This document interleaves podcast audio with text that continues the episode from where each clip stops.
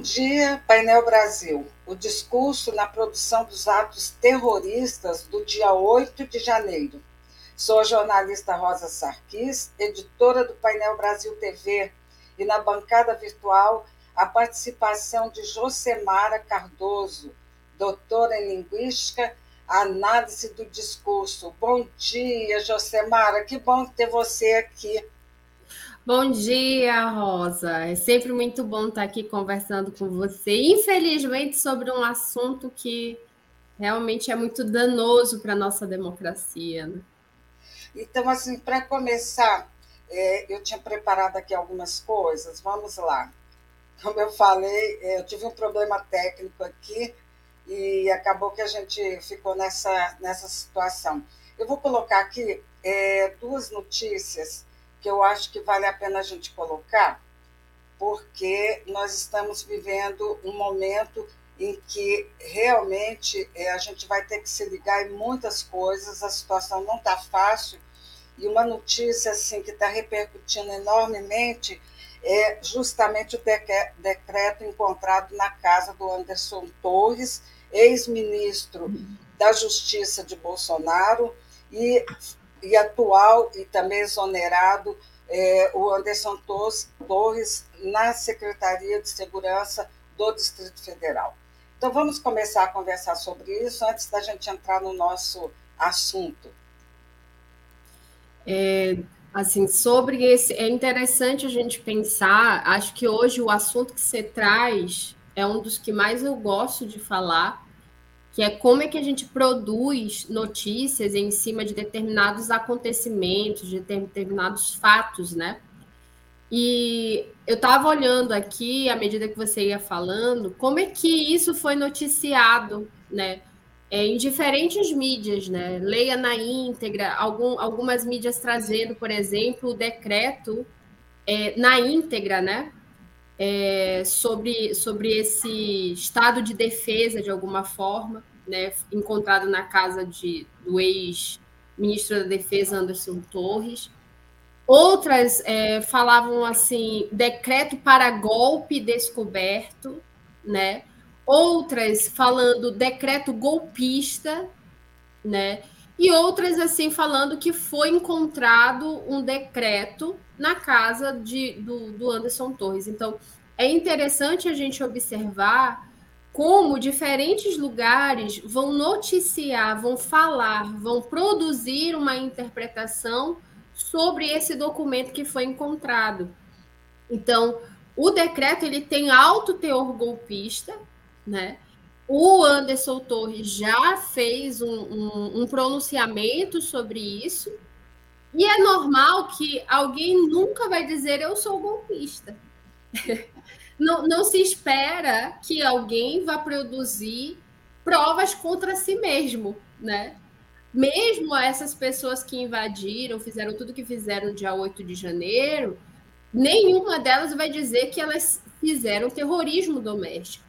Então, o que é importante tirar aqui do, do que está circulando sobre esse decreto é que ainda que seja de fato algo como o Anderson Torres falou, ainda que seja alguma coisa no sentido de eu ia jogar fora, é, esse documento ia ser é, triturado, era um documento de praxe. É, é um argumento que não se sustenta, porque o teor, o conteúdo desse documento é um conteúdo que a priori nem deveria existir dentro desses vieses e olhares democráticos. Você está você tá dentro de um sistema democrático, né, de um Estado de direito, democrático de direito, que, de alguma forma, pressupõe que qualquer tipo de ação que possa prejudicar o funcionamento da democracia ela tem que ser colocada em questionamento, ela tem que ser colocada em discussão, ela tem que ser denunciada.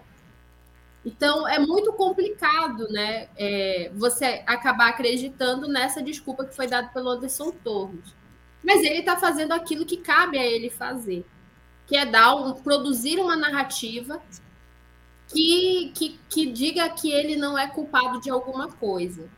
Mas o mais interessante é perceber aqui que o fato de o teor ser extremamente golpista, ou seja, de ter um atentado à nossa, à nossa democracia, no sentido de, de, de um possível golpe de Estado, de não levar em consideração que as eleições foram, de fato, algo extremamente dentro de todas as circunstâncias judiciais e legais que devem ser, é, é como algumas mídias, ainda mesmo com o conteúdo, não não, no mínimo, nominalizam como decreto com teor golpista. Uhum. Pode até não dizer decreto golpista, pode até não presumir um, um, uma possível culpa a alguém ou a algum governo, ao próprio Anderson Torres, mas o que me chama a atenção é que algumas mídias sequer falam do teor golpista como golpista, né? E uhum. falam do conteúdo como uma, uma invenção de imparcialidade, tentando descrever uma coisa que a gente sabe que tem um valor muito forte, né?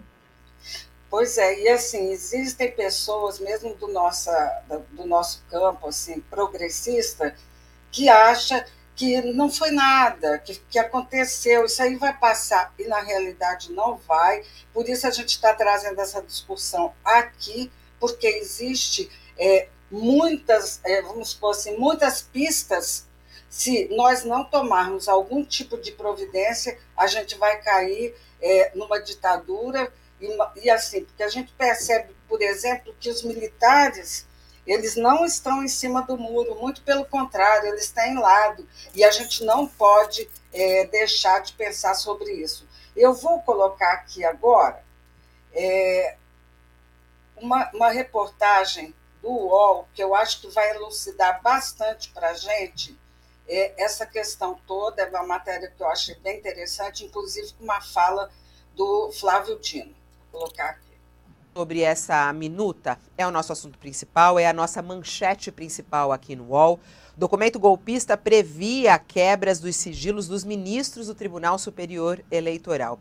E chama a atenção, inclusive, que isso poderá ser utilizado contra Bolsonaro nas ações no Tribunal Superior Eleitoral e que tem relação com os fatos políticos dessa semana. O PL, inclusive, considera que essa minuta do decreto golpista, é, que foi encontrada na casa de Anderson Torres, será usada para deixar o ex-presidente inelegível. Os processos estão com o corregedor-geral da Justiça Eleitoral, o ministro Benedito Gonçalves. Ontem, o ministro da Justiça, Flávio Dino, disse que se ele, como ministro, recebesse um documento como esse, a pessoa seria presa imediatamente. Que o que nós vimos aqui no dia 8 de janeiro não foi algo isolado. Na verdade, foi um elemento de uma cadeia, um elo de uma corrente golpista no Brasil, em que havia atos preparatórios espantosos, como esse decreto de intervenção militar no Tribunal Superior Eleitoral. E a gravidade é óbvia, porque isso é inconstitucional. Se um dia alguém me entregar um documento desta natureza, na condição de ministro da Justiça, será preso em flagrante, porque se cuida de uma ideia criminosa, de algo criminoso. É um crime contra o Estado Democrático de Direito. Bom, essa minuta que foi apreendida na casa né, de Anderson Torres pela Polícia Federal determinaria uma espécie de intervenção no Tribunal Superior Eleitoral a criação de uma comissão chefiada pelo Ministério da Defesa e a quebra de sigilo dos magistrados da Corte. A medida de exceção valeria para todo o período do processo eleitoral, até a diplomação de Lula e de Geraldo Alckmin, que ocorreu no dia 12 de dezembro. A íntegra do decreto golpista foi divulgada pelo jornal Folha de São Paulo. Está na nossa página principal. Pode colocar aqui na tela, por favor, David. É, justamente aqui mostrando a íntegra e todo o documento que tem três páginas e traz detalhadamente essa tentativa de golpe no nosso, no nosso país. Bom, o ministro, o ex-ministro, né, Anderson Torres, que segue lá nos Estados Unidos, ele é, disse que está fora de contexto. Não sei se a gente tem aqui, se a gente consegue abrir a repercussão. É, ele respondeu uh, falando que, no Twitter, né, ele falando que o documento estava muito uh, provavelmente em uma pilha para descarte, que ele iria ser triturado oportunamente. E alegou que essa minuta ela foi vazada pela imprensa fora de contexto e, e que ajuda a alimentar narrativas falaciosas. Tá aí, ó, o texto dele. Fomos o primeiro ministério a entregar os relatórios da gestão para a transição. Respeito a democracia brasileira, tenho minha consciência tranquila. Bom, ele que ainda está nos Estados Unidos, quando foi determinada a prisão dele, de Anderson Torres, ele disse que já viria para o Brasil, queria se entregar, só que até agora, nada. O jornal o Globo diz hoje que ele está iniciando, a partir de Orlando, o seu deslocamento de volta ao Brasil, onde será preso assim que desembarcar, mas que ainda não deixou os Estados Unidos. Bom, é, eu queria assim que a gente, que, que nosso assunto hoje é, Vamos já falar sobre essa. Que o nosso assunto de hoje é a análise de. Aqui no UOL. De, documento de, golpista. Pre... Ah, desculpa aqui.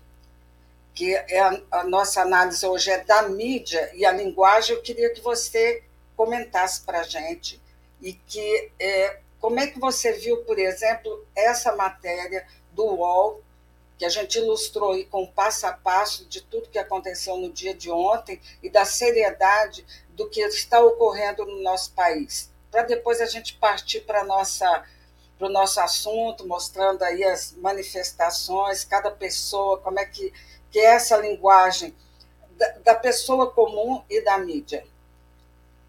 Então, é, aqui a gente precisa ter um cuidado porque assim, assim como a gente vai verificar daqui a pouco, que em diferentes momentos do dia 8 de janeiro, a gente vai ver a mesma mídia, por exemplo, produzir formas de denominação para o atentado e para as pessoas que estavam participando desse atentado terrorista ali em Brasília, vai modificar, e às vezes modificar em menos de 10 minutos, como aconteceu com a CNN.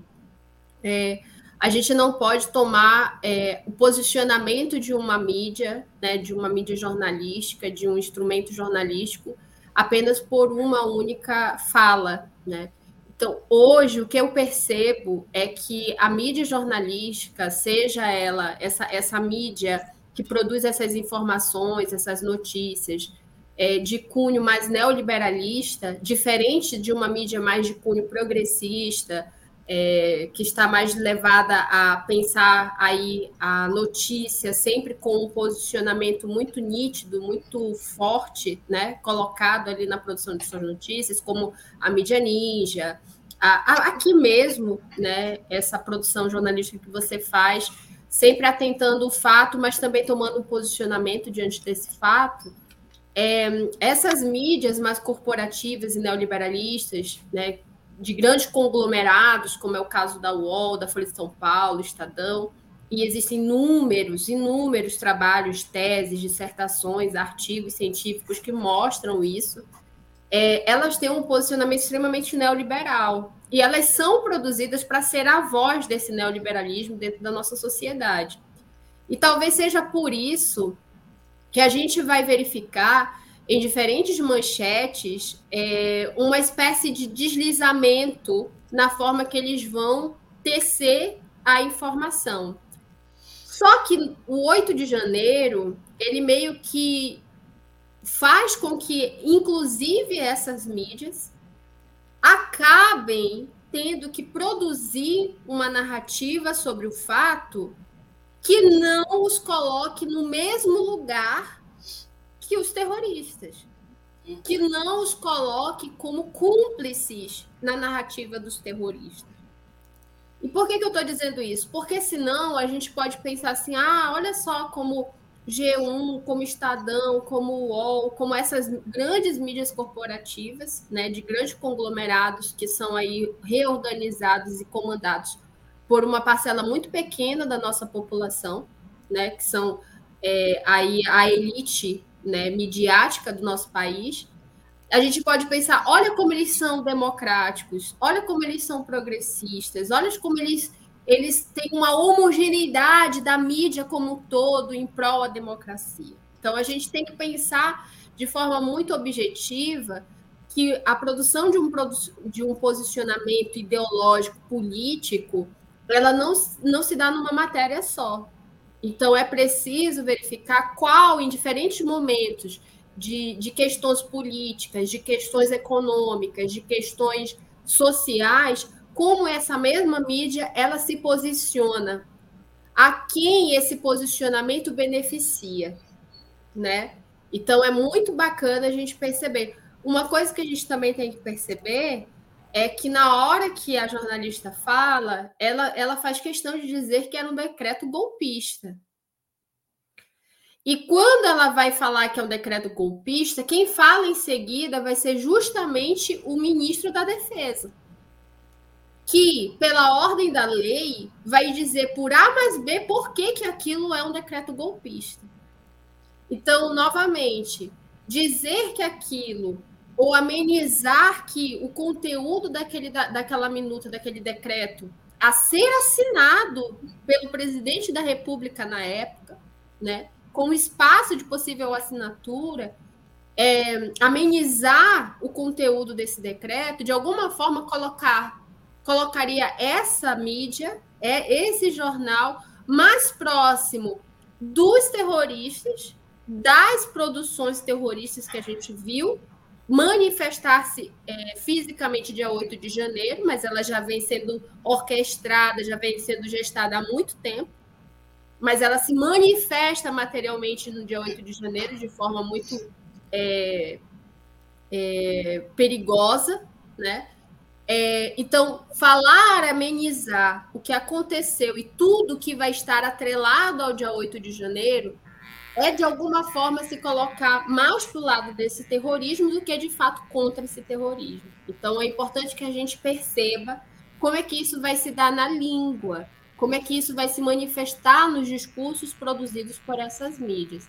Então, novamente, é lógico que eu não posso dizer se houve ou não uma intenção, se foi intencional chamar de decreto golpista, se houve ou não e é intencional dizer, olha, não vamos amenizar, porque senão a gente vai estar mais para esse lado do que para esse lado. Porém, sempre é importante a gente perceber que nada é aleatório. E a tomada de um posicionamento, ela marca também uma tomada de, no poder, naquilo que gere o poder dentro da nossa sociedade. É isso aí. Bom, agora é, eu vou tirar aqui para a gente dar continuidade ao nosso, nosso jornal de hoje eu começo é, com uma pergunta que é o seguinte: como foi que a mídia produziu o acontecimento de 8 de janeiro? Esse é o ponto é, da nossa discussão do dia de hoje. Nossa, Rosa, é uma pergunta que as pessoas geralmente não se fazem, né?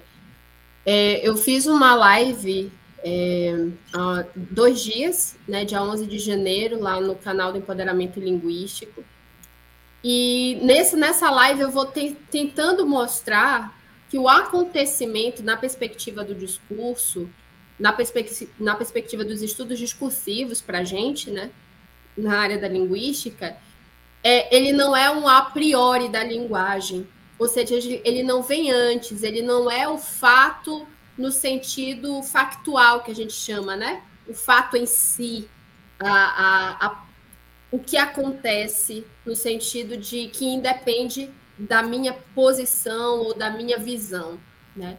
O acontecimento para gente é justamente uma produção, é uma produção daquilo que vai passar a circular, daquilo que vai passar a ser dito sobre aquele fato. Ou seja, é, se você olhar para diferentes produções midiáticas, para diferentes jornais, a depender do jornal, você vai verificar que a forma de olhar inicialmente para esse acontecimento, que é o 8 de janeiro, é, não é o mesmo. Não vai se dar da mesma forma. A mídia ninja, por exemplo, logo que começou logo que se começou no sentido de é, aquelas pessoas estarem caminhando nas ruas com as duas viaturas da Polícia Militar, orquestrando de alguma forma Isso. aquela caminhada, é, imediatamente a notícia que vai circular na maioria dessas mídias progressistas e de cunho não corporativo, ou pelo menos não extremamente corporativos, que, que a gente vai chamar de mídias alternativas, é, a maioria dessas mídias vão dizer de início que eram atos golpistas, que eram, que eram é, atos que pediam por intervenção militar, que eram possibilidade de golpismo no Brasil e produção de um terrorismo doméstico. Então, a gente vai ter uma mídia que, desde o início e anteriormente ao ato, né, só pelo fato de, da articulação desses atos, essa mídia ela vai denominar, designar esses atos como terrorismo, como golpismo, né? E vai dar nomes a esses manifestantes como bolsonaristas. Né? Isso é ótimo. Agora eu queria colocar aqui é, a pergunta da, da Ida Bittencourt. Bom dia, Ida. Ela está sempre aqui com a gente. Ela é uma habituê do nosso canal, que eu agradeço assim, enormemente. Então, ela diz assim: Josemara, você considera que os atos terroristas, golpistas, não fadados, como colocar bomba, atear fogo, facilitar acesso, possuem narrativas igualmente potentes linguisticamente? Deixa eu ver se eu entendi. Atos terroristas não falados. Nos... Ah, entendi. Entendi. É, então, eu vou ver se eu entendi, Aida. Eu vou tentar concluir o meu pensamento e aí eu respondo você. Porque se de um lado a gente tem essa mídia, de outro lado a gente tem outras mídias. E essas mídias que eu vou chamar aqui de neoliberais, né? Ou seja, que tem essa visão mais dessa visão afastada do Estado como um Estado interventor, de um Estado de produção social. É, é, é, essa mídia neoliberal ela tem como centro uma espécie de defesa da economia, mas economia leia-se mercado, né? E esse mercado não é eu, não é você, não é a Rosa. É um mercado. Esse é etéreo. Não somos nós seres mortais. Então, é, a defesa né, do pensamento dessa elite mercadológica, ou essa falsa elite mercadológica que se produz como tal, é, é o que essa mídia, de alguma forma, defende, né? A defesa desses posicionamentos. E aí a gente vai ver uma coisa muito interessante, que são os deslizamentos discursivos. É, o posicionamento continua, mas a gente vai ver um deslizamento da denominação desses atos.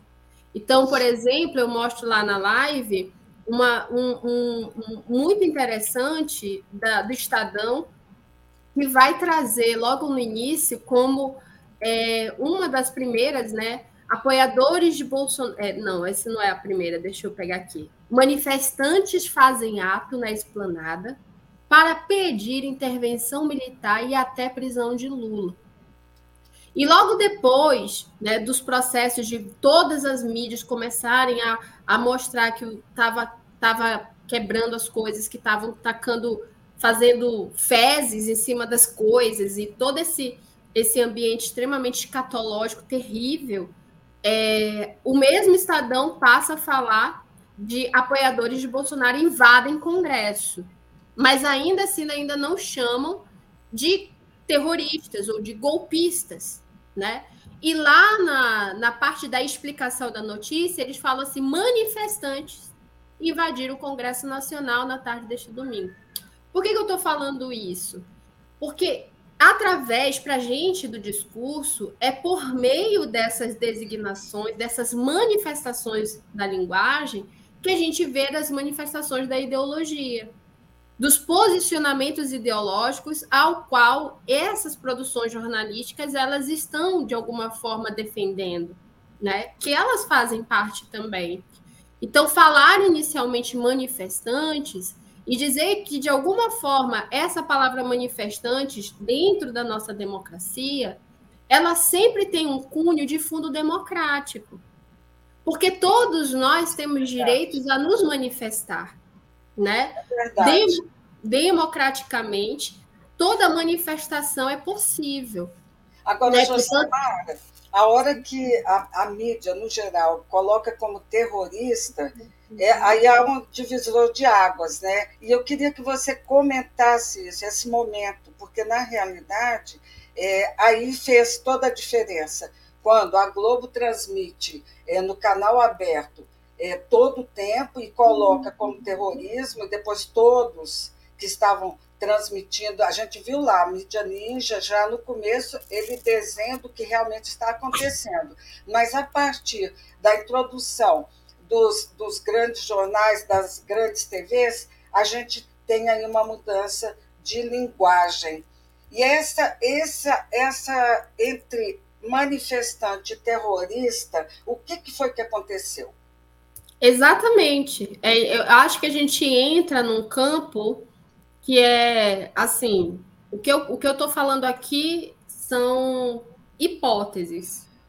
Hipóteses no sentido de eu fiz o um levantamento de dados sobre inúmeros jornais é, Estadão, Folha de São Paulo, é, Revista Piauí, Mídia Ninja, Revista Fórum, é, Metrópolis, Carta Capital. Eu fiz um levantamento de dados no dia 8 de janeiro até o dia 11, de como é, esses jornais eles passaram a falar do que aconteceu, né? Como é que isso foi denominado, designado, e como as pessoas que participaram disso, que fizeram, promoveram, é, passam a ser chamadas.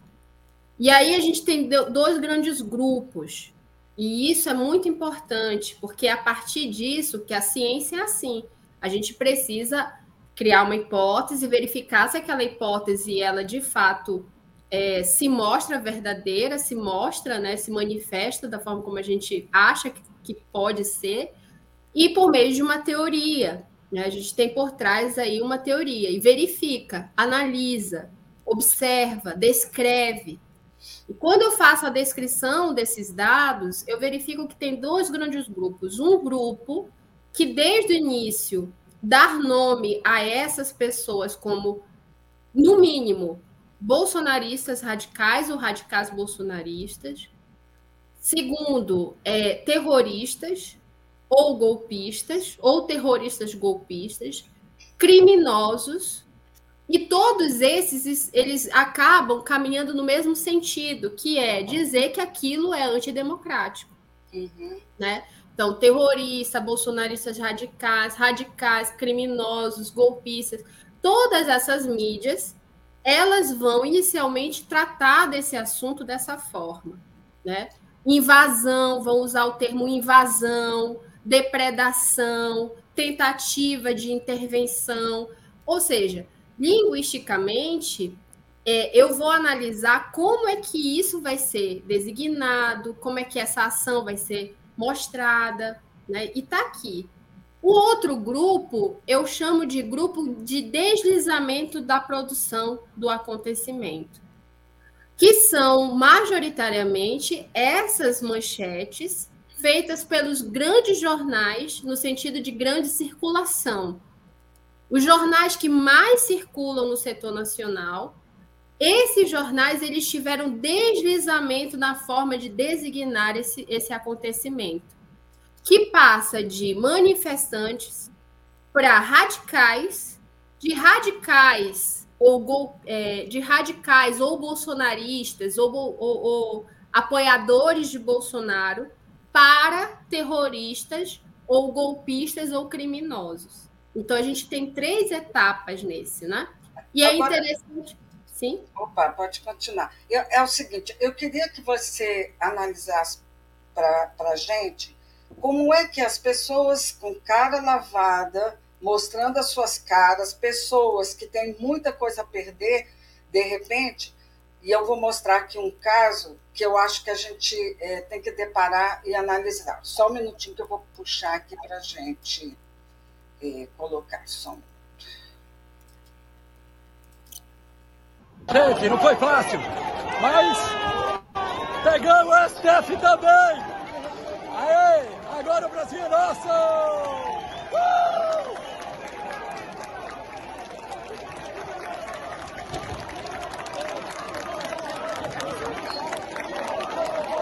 O STF é nosso também! Acabou! Bom, essa pessoa, Josemara, ele é dono do restaurante Girassol.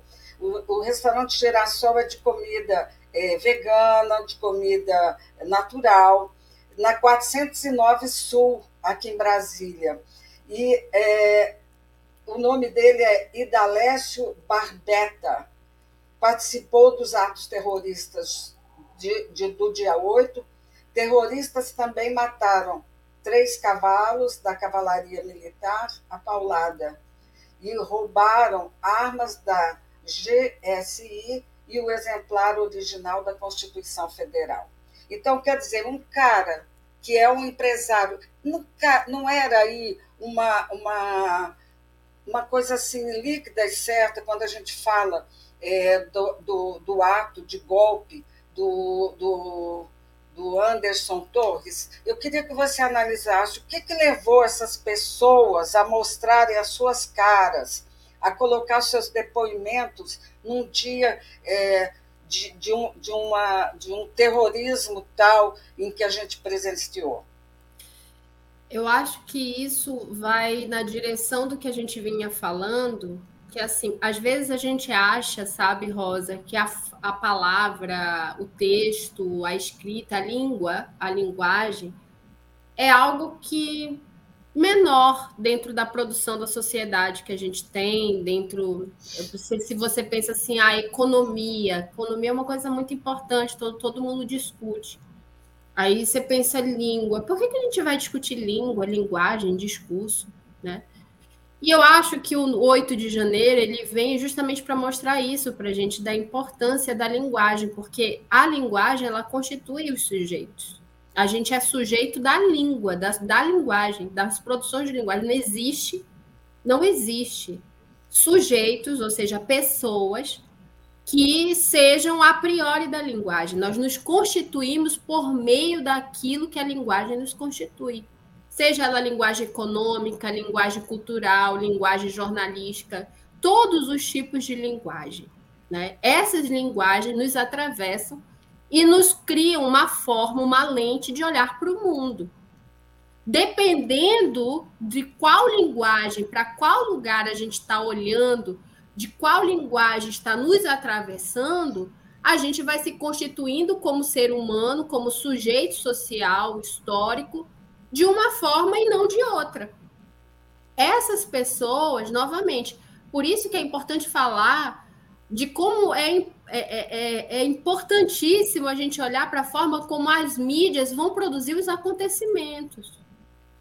8 de janeiro, não há dúvida. Hoje, majoritariamente, sei lá, não, não posso dizer com certeza, mas majoritariamente as mídias progressistas ou não, a não ser essas golpistas, mídias golpistas, extremistas e tudo mais, bolsonaristas, mas assim, quase todas as mídias elas estão falando que foi terrorismo, que foi golpismo, hoje. Mas a gente não pode esquecer que durante os últimos quatro anos chegaram até falar de bolsonarismo moderado. E nunca essa grande mídia nunca falou de bolsonarismo como extrema-direita. Uhum. Essa mesma mídia que hoje chama esses atos de terrorista ela nunca denominou, designou e falou abertamente de que a gente tinha um candidato, um presidente da República com alto teor de fascismo. Então, novamente, isso dá base para outras coisas extremistas. Então, esse, esses sujeitos, essas pessoas, começaram a ser produzidas, gestadas por uma linguagem fascista que chegava por meio delas no WhatsApp, no Telegram. Elas passavam a se informar, e não existe informação neutra. Informar não é só descrição, informar, fazer uma notícia é uma forma de interpretação sobre aquele fato. É uma forma de posicionamento sobre aquele fato.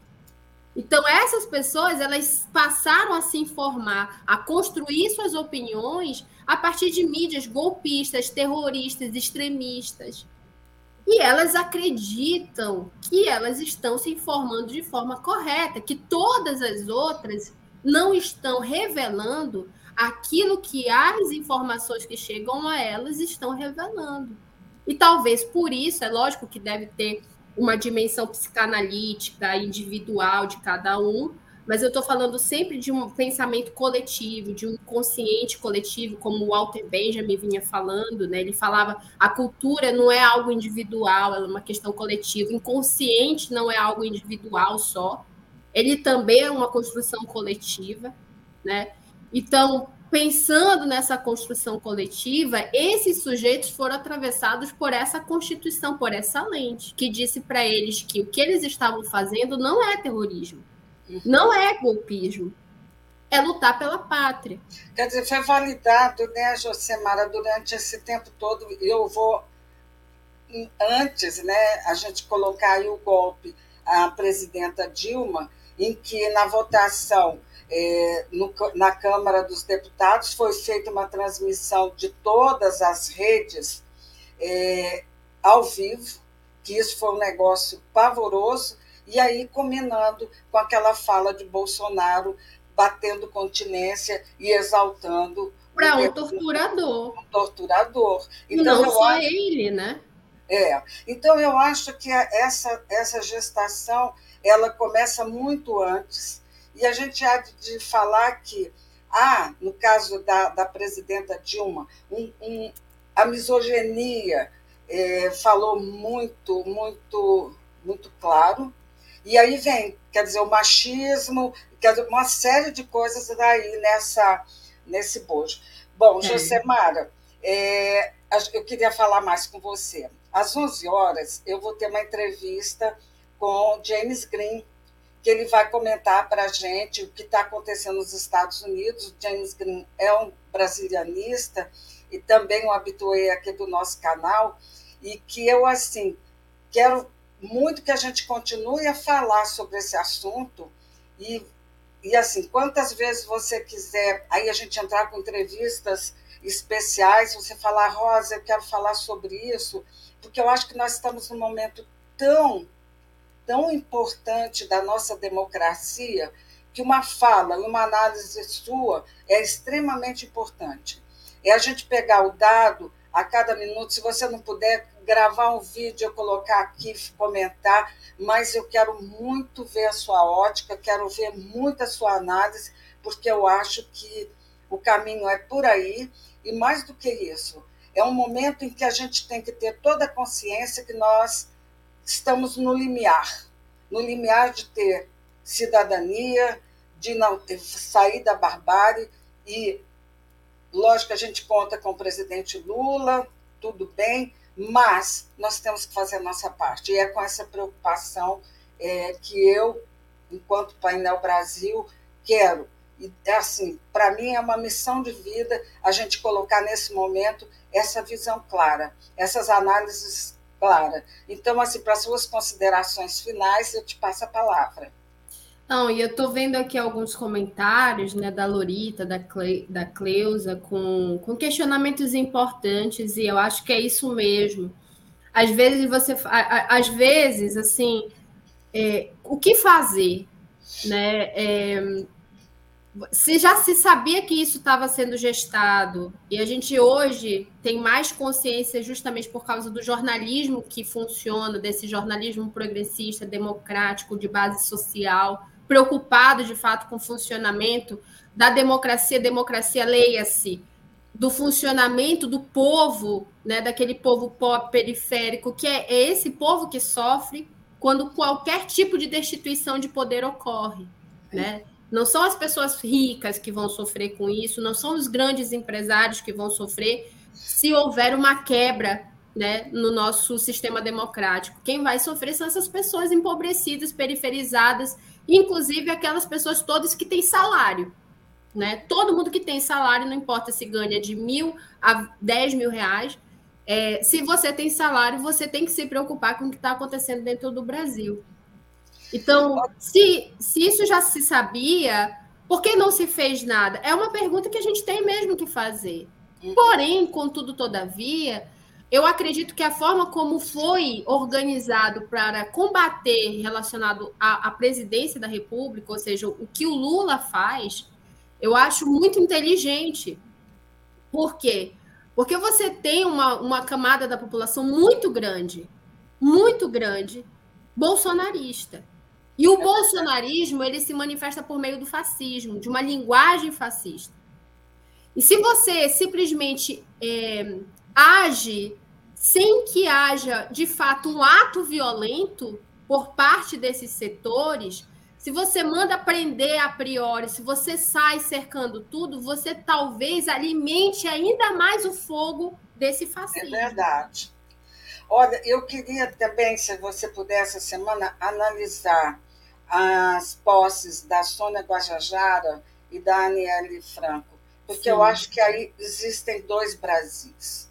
Um que está acontecendo, que está andando, que não está parando, e, enfim, várias coisas simbólicas que têm acontecido nesses últimos 13 dias, que eu acho que é importante também a gente Muito. colocar um outro lado. Parece então, que o tá. governo começou há um ano, é verdade. há duas semanas. Né? E é, é importante verdade. que a gente pense nisso. Então, Vai ser um prazerzão continuar essa nossa conversa semana que vem, Rosa. Tem tá muita coisa que precisa ser dita. E eu finalizo aqui é, fazendo um, um, na verdade, não dando uma resposta, mas fazendo com que vocês façam sempre as perguntas para aquilo que vocês leem. A quem isso beneficia, né? Essa notícia representa que grupo da nossa população, né? Os interesses de quais grupos? Por que que isso e não outra coisa, né? Será que existia uma forma de noticiar isso aqui?